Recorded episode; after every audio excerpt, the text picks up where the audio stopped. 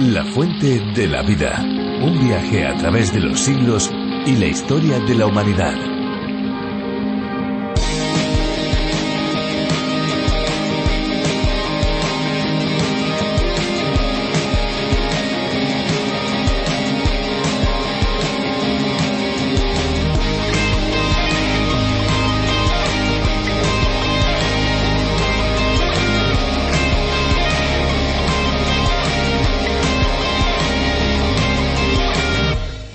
Agua desionizada o agua desmineralizada es aquella a la que se le han extraído cationes como el sodio, el calcio, el hierro, el cobre y otros, y aniones tales como el carbonato, el fluoruro y el cloruro mediante un proceso de intercambio iónico. Esto significa que al agua se le han quitado todos los iones, excepto el ion hidrógeno. El agua desionizada puede cambiar su pH con facilidad al ser almacenada debido a que absorbe el CO2 atmosférico. Este, al disolverse, forma ácido carbónico de ahí el aumento de la acidez que puede eliminarse hirviendo el agua.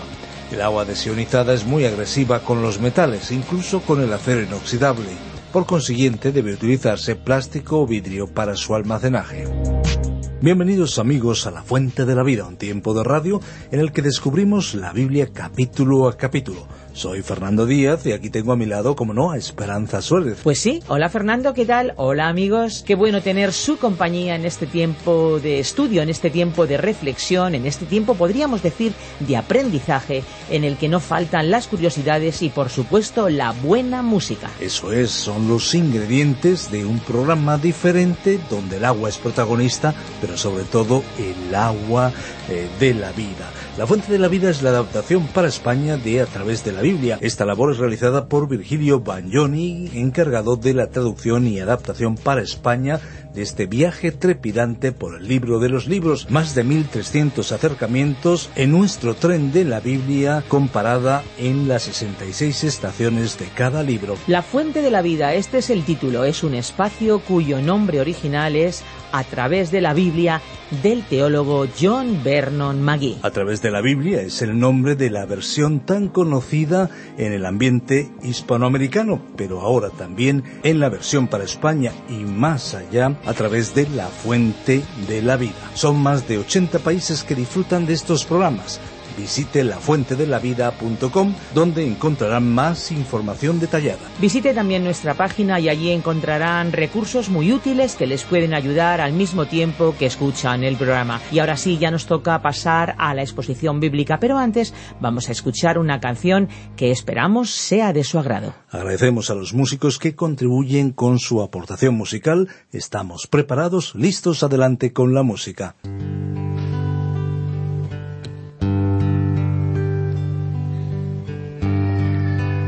Fue una tarde cualquiera hora ya, ni recuerdo en qué sitio. Cuando nos conocimos y pronto nos hicimos tan amigos y pasamos las horas más felices que recuerde haber vivido. Eso fue en un principio, habían flores en los árboles de almendros. Luego vino el otoño y las hojas cayeron por los suelos y el invierno cubrió de nieve las ramas de los árboles y la vida nos llevó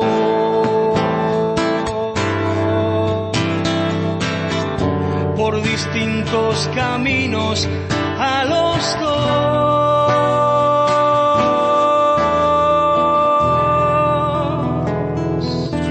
Por aquí caí yo. Y quién sabe qué será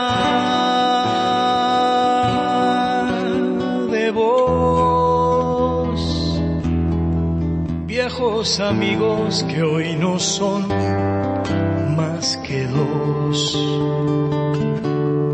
desconocidos.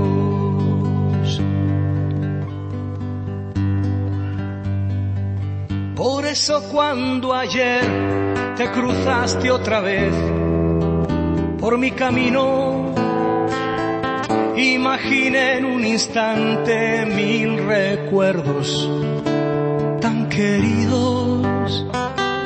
Y apresuré mi paso orgulloso sin pensarlo más y oculté mis lágrimas mirando hacia otra parte.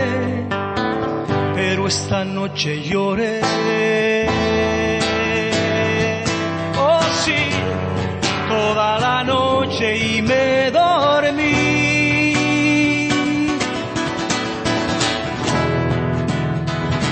Soñando que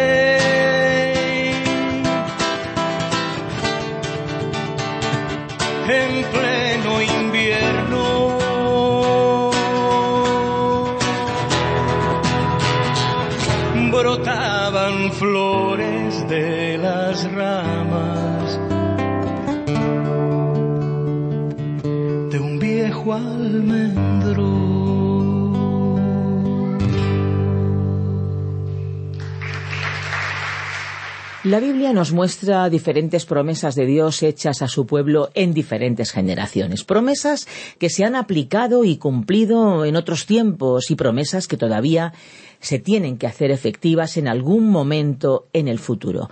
Algunas las podemos vivir ya, en estos días, en estos momentos, mientras que otras tenemos que esperarlas todavía. En la Biblia encontramos estas afirmaciones de parte de Dios, reveladas a través de personas inspiradas por su Espíritu, para que estas verdades llegaran a nosotros. ¿No es increíble, verdad?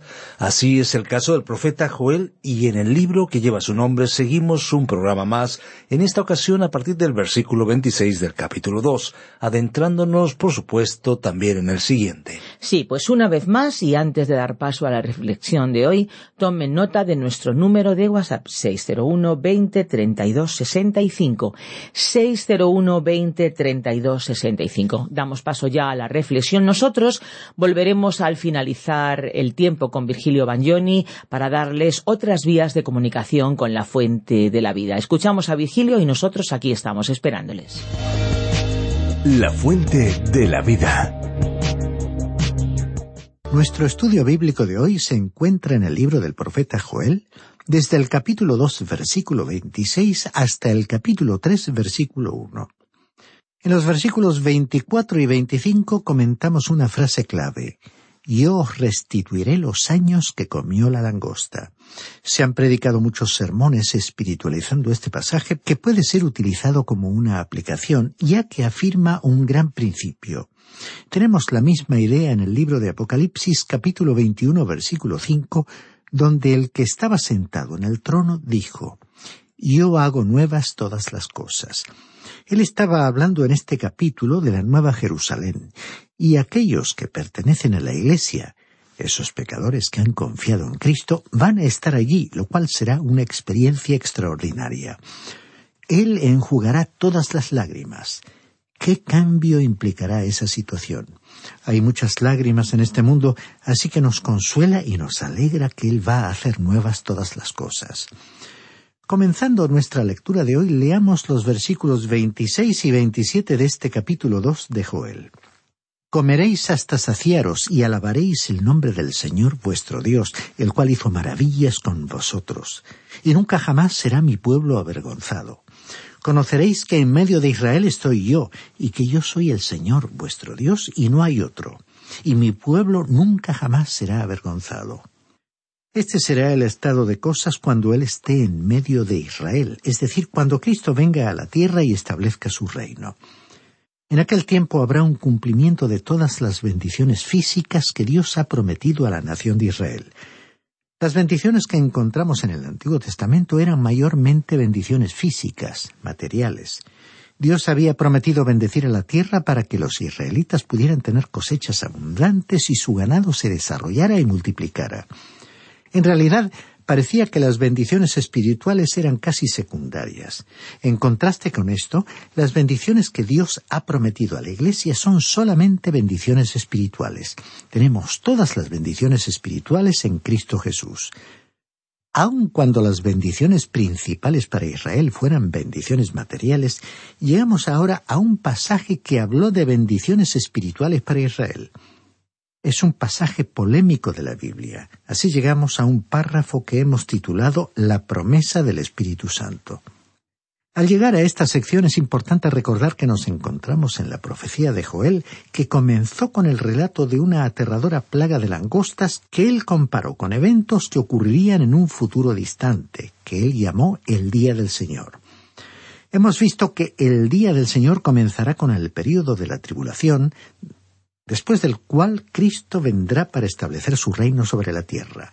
En el versículo 27 acabamos de leer que en aquel tiempo el Señor estará en medio de ellos. Veamos ahora lo que Él va a hacer. Leamos los versículos 28 al 32 de este capítulo 2 de la profecía de Joel.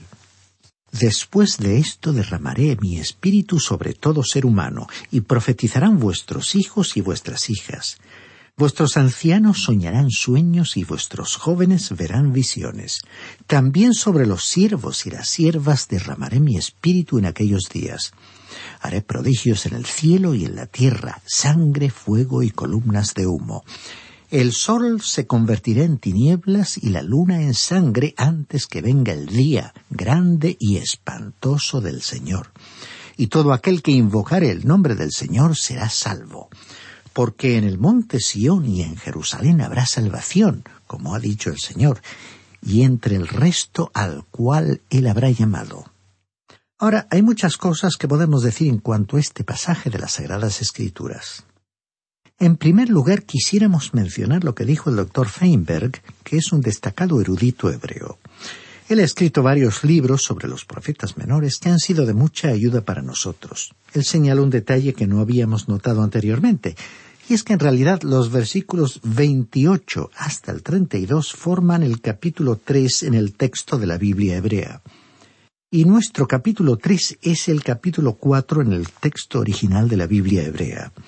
El citado especialista destacó que nadie dudaría de que la revelación de la verdad en el capítulo 2, versículos 28 al 32, tuvo la suficiente importancia como para ser incluido originalmente en un capítulo separado. Para comprender esta profecía es de la máxima importancia recordar el tiempo del cumplimiento indicado en este pasaje bíblico, evidente en la frase después de esto. Joel nos ha estado hablando de la llegada del día del Señor. Como primero de los profetas escritores, él presentó este tema y nos explicó qué iba a ocurrir durante ese periodo. Enfatizó el hecho de que daría comienzo con la oscuridad del periodo de la gran tribulación periodo al cual Jesús mismo asignó tal nombre. Hemos destacado la importancia de la secuencia de los eventos en el libro de Oseas. En el capítulo tres, versículo cinco de esta profecía se escribió lo siguiente Después volverán los hijos de Israel, buscarán al Señor su Dios y a David su rey, y temerán al Señor y a su bondad al fin de los días. Otras versiones finalizan el versículo traduciendo en los últimos días hemos identificado a los últimos días como aquel período de la gran tribulación que nos introducirá al reino a través de la venida de Cristo a la tierra, que comenzará el reino milenario. Esto nos lleva a concluir que en este pasaje de Joel el profeta estaba hablando de un determinado periodo de tiempo y que esta profecía será cumplida durante el día del Señor, después de la noche del período de la gran tribulación. Entonces Dios derramará su espíritu sobre todo ser humano. Aunque Joel fue el primero de los profetas que escribieron sus profecías, no fue el único que mencionó el derramamiento del Espíritu Santo. En el libro del profeta Isaías capítulo 32 versículo 15 el profeta escribió lo siguiente hasta que sobre nosotros sea derramado el Espíritu de lo alto. Entonces el desierto se convertirá en campo fértil y el campo fértil será como un bosque. Él estaba hablando del reino que vendrá sobre la tierra y el derramamiento del Espíritu se refería al reino de Cristo sobre la tierra. Por supuesto, ninguno de los profetas habló sobre la Iglesia. Todos ellos hablaron de los últimos días refiriéndose a la nación de Israel. El profeta Ezequiel, en su capítulo 36, comenzando con el versículo 27, dijo, Pondré dentro de vosotros mi espíritu y haré que andéis en mis estatutos y que guardéis mis preceptos y los pongáis por obra. Y continuó diciendo en el versículo 28, habitaréis en la tierra que di a vuestros padres, y vosotros seréis mi pueblo y yo seré vuestro Dios. Ahora, es evidente que el profeta estaba hablando de un determinado pueblo y de una tierra específica que era Israel. También se refirió a un período de tiempo concreto en el que Dios derramaría su espíritu. Y el profeta Ezequiel también dijo en su capítulo 37, versículo 14, Pondré mi espíritu en vosotros y viviréis, y os estableceré en vuestra tierra, y sabréis que yo, el Señor, lo dije y lo hice, dice el Señor. Y esto no es todo. En su capítulo 39, versículo 29, el mismo profeta escribió, No esconderé más de ellos mi rostro, porque habré derramado de mi espíritu sobre la casa de Israel, dice el Señor Dios. Zacarías, uno de los últimos profetas que escribió, dijo en su capítulo 12, versículo 10, Pero sobre la casa de David y los habitantes de Jerusalén derramaré un espíritu de gracia y de oración. Mirarán hacia mí a quien traspasaron y llorarán como se llora por el Hijo unigénito, y se afligirán por él como quien se aflige por el primogénito.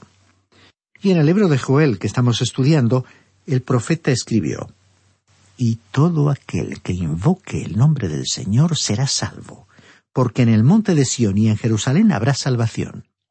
Aquí se destaca una referencia a un lugar geográfico concreto. Ahora surge la pregunta, ¿qué quiso decir Pedro cuando se refirió a este pasaje bíblico en el día de Pentecostés? ¿Quiso decir que la profecía de Joel se había cumplido? No, él no dijo tal cosa. Nunca dijo que la profecía fue cumplida en aquel día. En el día de Pentecostés, cuando el Espíritu Santo descendió sobre los discípulos, ellos comenzaron a hablar a los judíos que habían venido a Jerusalén desde todos los rincones del Imperio romano. Cada persona escuchó el mensaje en su propio idioma. Aquellos idiomas en que los discípulos anunciaron el mensaje no fueron idiomas desconocidos. Cada idioma fue el idioma nativo el idioma materno de una o más personas que se reunieron en Jerusalén de todo el imperio romano e incluso de más allá del imperio. Ahora, en aquella ocasión muchos creyeron, pero otros comenzaron a burlarse y a decir que los discípulos se habían embriagado con vino nuevo. Entonces Simón Pedro actuó como portavoz del grupo y respondió ante la acusación que se les había hecho con las siguientes palabras que encontramos en el libro de los Hechos, capítulo 2, versículos 14 y 15, que dicen, Entonces Pedro, poniéndose en pie con los once, alzó la voz y les habló diciendo, Judíos y todos los que habitáis en Jerusalén, esto sea notorio y oíd mis palabras, pues estos no están borrachos, como vosotros suponéis, puesto que es la hora tercera del día. O sea que Pedro dijo que uno no encontraría gente que se hubiera emborrachado por la mañana.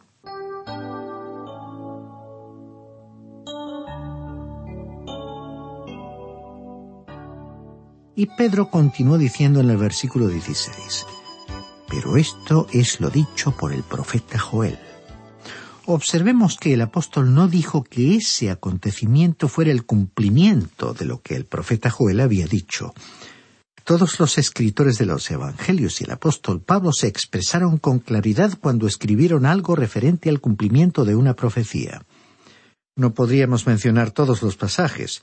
Por ejemplo, vayamos a Mateo capítulo 2 versículos 17 y 18 que dice Entonces se cumplió lo dicho por el profeta Jeremías cuando dijo Voz fue oída en Ramá, grande lamentación, lloro y gemido, Raquel que llora a sus hijos y no quiso ser consolada porque perecieron. Ese fue un cumplimiento de la profecía que tenía que ver con incidentes relacionados con el nacimiento de Cristo. Continuamos en este pasaje de Mateo hasta el versículo 23 que dice, Y se estableció en la ciudad que se llama Nazaret, para que se cumpliera lo que fue dicho por los profetas que habría de ser llamado Nazareno. O si no, vayamos al libro de los Hechos capítulo 13 versículos 32 y 33, donde se registró el sermón del apóstol Pablo en la ciudad de Antioquía de Pisidia, en el cual el apóstol habló sobre la resurrección de Cristo diciendo, nosotros también os anunciamos el Evangelio de aquella promesa hecha a nuestros padres, la cual Dios nos ha cumplido a nosotros, sus hijos, resucitando a Jesús, como está escrito también en el Salmo segundo mi hijo eres tú, yo te he engendrado hoy. En estos y en otros pasajes podemos comprobar que la Biblia es muy concreta en el tema del cumplimiento de la profecía. Entonces, ¿qué dijo Pedro en el libro de los Hechos capítulo 2 versículo 16? Pero esto es lo dicho por el profeta Joel. Pedro no dijo que este evento fue el cumplimiento de lo que Joel había profetizado. Más bien, él dijo que esto era como aquello o similar a lo que había dicho Joel. Si retrocedemos con el pensamiento a aquel día de Pentecostés, seremos conscientes de que Pedro no estaba hablando a no judíos, sino a judíos que conocían el Antiguo Testamento. Eran judíos procedentes de todo el imperio que habían venido a Jerusalén para la fiesta, en su viaje habían recorrido enormes distancias porque estaban cumpliendo lo que se requería de ellos en la ley de Moisés. En realidad, Pedro les dijo, no os burléis, no ridiculicéis esto que está sucediendo. Esto es como aquello que va a tener lugar en el día del Señor, tal como nos fue explicado por el profeta Joel. Entonces Pedro continuó citando la profecía de Joel y ahora leemos los Hechos capítulo 2 versículo 17. En los postreros días, dice Dios, derramaré mi espíritu sobre toda carne. Esto ocurrirá en los últimos días. En ese tiempo el Espíritu de Dios será derramado sobre todo ser humano. Ahora, ¿fue esto cumplido en el día de Pentecostés? Difícilmente. Fue experimentado por aquellos enumerados en el capítulo anterior del libro de los Hechos. Y en ese capítulo se nos dice que creyeron y se salvaron unas tres mil personas. Incluso si hubiera habido trescientas mil que se salvaran, aún no habría sido un derramamiento del Espíritu Santo sobre todos los seres humanos. Entonces, aún en ese caso, no habría sido el cumplimiento de la profecía de Joel. En realidad, Pedro les estaba diciendo, no os burléis de lo que está ocurriendo. Deberíais reconocer de vuestra propia palabra de Dios que Joel dijo que llegaría el día en que Dios derramaría su espíritu sobre toda persona. Si el Espíritu está siendo derramado hoy sobre algunas personas, no deberíais estar sorprendidos de que ello ocurra. Y así fue que Pedro continuó citando el resto de la profecía de Joel en cuanto a lo que tendría lugar. Dicen los versículos treinta y treinta y uno de este capítulo dos de Joel que estamos estudiando. Haré prodigios en el cielo y en la tierra, sangre, fuego y columnas de humo el sol se convertirá en tinieblas y la luna en sangre antes que venga el día grande y espantoso del Señor. ¿Fueron estos eventos espectaculares cumplidos en el día de Pentecostés? Por supuesto que no. No se registraron terremotos ni cambios en el sol y en la luna, cambios que por otra parte afectarían gravemente a toda la humanidad. Estos eventos sí ocurrirán en lo que Joel llamó el día grande y espantoso del Señor.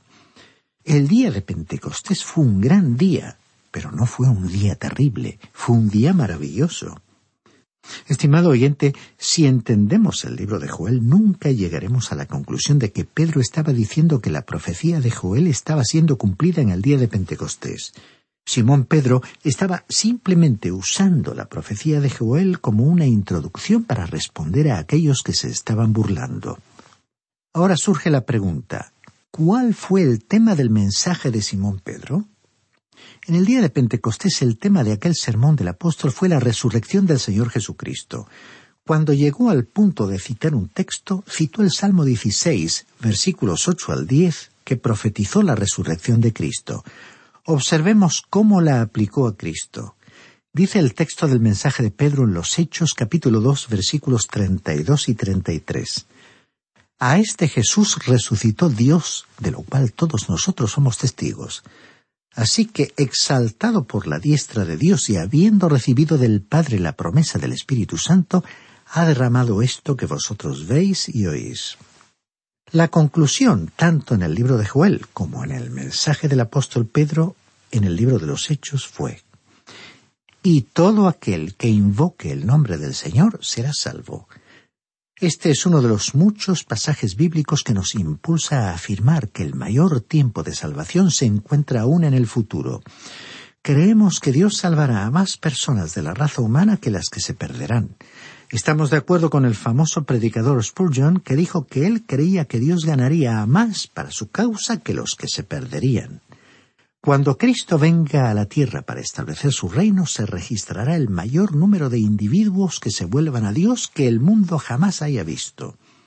Y también durante el periodo de la tribulación habrá un gran número de personas que acudirán al Señor, muchas más que las que han creído en Él durante la época de la Iglesia. La resurrección de Jesucristo, a quien Dios ha convertido en Señor, y Cristo fue el tema y argumento alrededor del cual giró todo el sermón del apóstol Pedro. Él no estaba enfatizando los fenómenos que sus oyentes habían presenciado. El asunto importante era llegar a conocer a Jesucristo. Estimado oyente, no descuide usted o pierda la oportunidad de llegar a conocer a Cristo. ¿Qué lugar ocupa Él en sus pensamientos, en su vida, en su ministerio? Así que esta sección de la profecía de Joel es sumamente importante, pero aún aguarda su cumplimiento en el futuro. Y ahora llegamos al capítulo tres. Leamos el versículo uno de este tercer capítulo que inicia la tercera y última gran división de esta profecía mirando al día del Señor como en un postludio. Ciertamente en aquellos días, en aquel tiempo en que haré volver la cautividad de Judá y de Jerusalén. Dice aquí, en aquellos días. ¿Qué días? ¿El día de Pentecostés? No, porque el profeta habló del tiempo señalado en que el Señor restauraría la suerte de Judá y Jerusalén. En el día de Pentecostés Él no los trajo de regreso a su tierra, en realidad el Señor Jesús invirtió el orden de los acontecimientos cuando dijo en el primer capítulo del libro de los Hechos, versículo ocho Me seréis testigos en Jerusalén, en toda Judea, en Samaria y hasta lo último de la tierra. En vez de traer a los cautivos de regreso a Jerusalén, Cristo, como cabeza de la Iglesia, dijo a aquellos que habían nacido espiritualmente de nuevo y formaban parte del cuerpo de los creyentes que llegaran hasta los confines de la tierra proclamando el mensaje de que Él había resucitado de los muertos, diciendo a las personas que Dios era compasivo y misericordioso y que cualquiera que invocara el nombre del Señor sería salvo. El mensaje del Evangelio parece tan simple que muchas personas inteligentes no lo captan. Es un mensaje extraordinario. Todo lo que usted tiene que hacer es creer. Debemos decir que no creemos en la salvación por obras, lo cual es obvio, pero creemos en una salvación que funciona. Es importante ver este aspecto. Si usted ha sido salvo, deseará difundir el Evangelio. Si usted no desea hacerlo, estimado oyente, cuestionaríamos su fe, no sus obras, porque la fe funciona y se hace realidad en la vida de un verdadero creyente. Bien, estimado oyente, debemos poner punto final por hoy. Le sugerimos que lea este capítulo 3, último capítulo de este libro de Joel, y le invitamos cordialmente a continuar acompañándonos en nuestro próximo encuentro. La Biblia es la palabra de Dios y como tal nos provee de todo lo necesario para nuestro crecimiento espiritual. Es lo que esperamos que experimenten un auténtico encuentro con Dios y por supuesto el descubrimiento de ese agua de vida que llena nuestro ser. Si quiere seguir bebiendo de ese agua, puede escuchar el podcast del programa en lafuentedelavida.com. Y estén atentos porque les vamos a dar nuestros números de teléfono para poder contactar con nosotros. 91 422 0524, ese es el número fijo, pero también tenemos un número móvil 601 20 32 65, ambos con el prefijo más 34 si nos llaman desde fuera de España. También tenemos un correo electrónico info arroba radioencuentro.net. Eh, pueden también escribir al apartado 24081, código postal 28080 de Madrid. Pues muchas gracias por acompañarnos y hasta pronto y hasta siempre. Recuerden que hay una fuente de agua viva que nunca se agota. Beba de ella. Este ha sido un programa de Radio Transmundial producido por Radio Encuentro, Radio Cadena de Vida.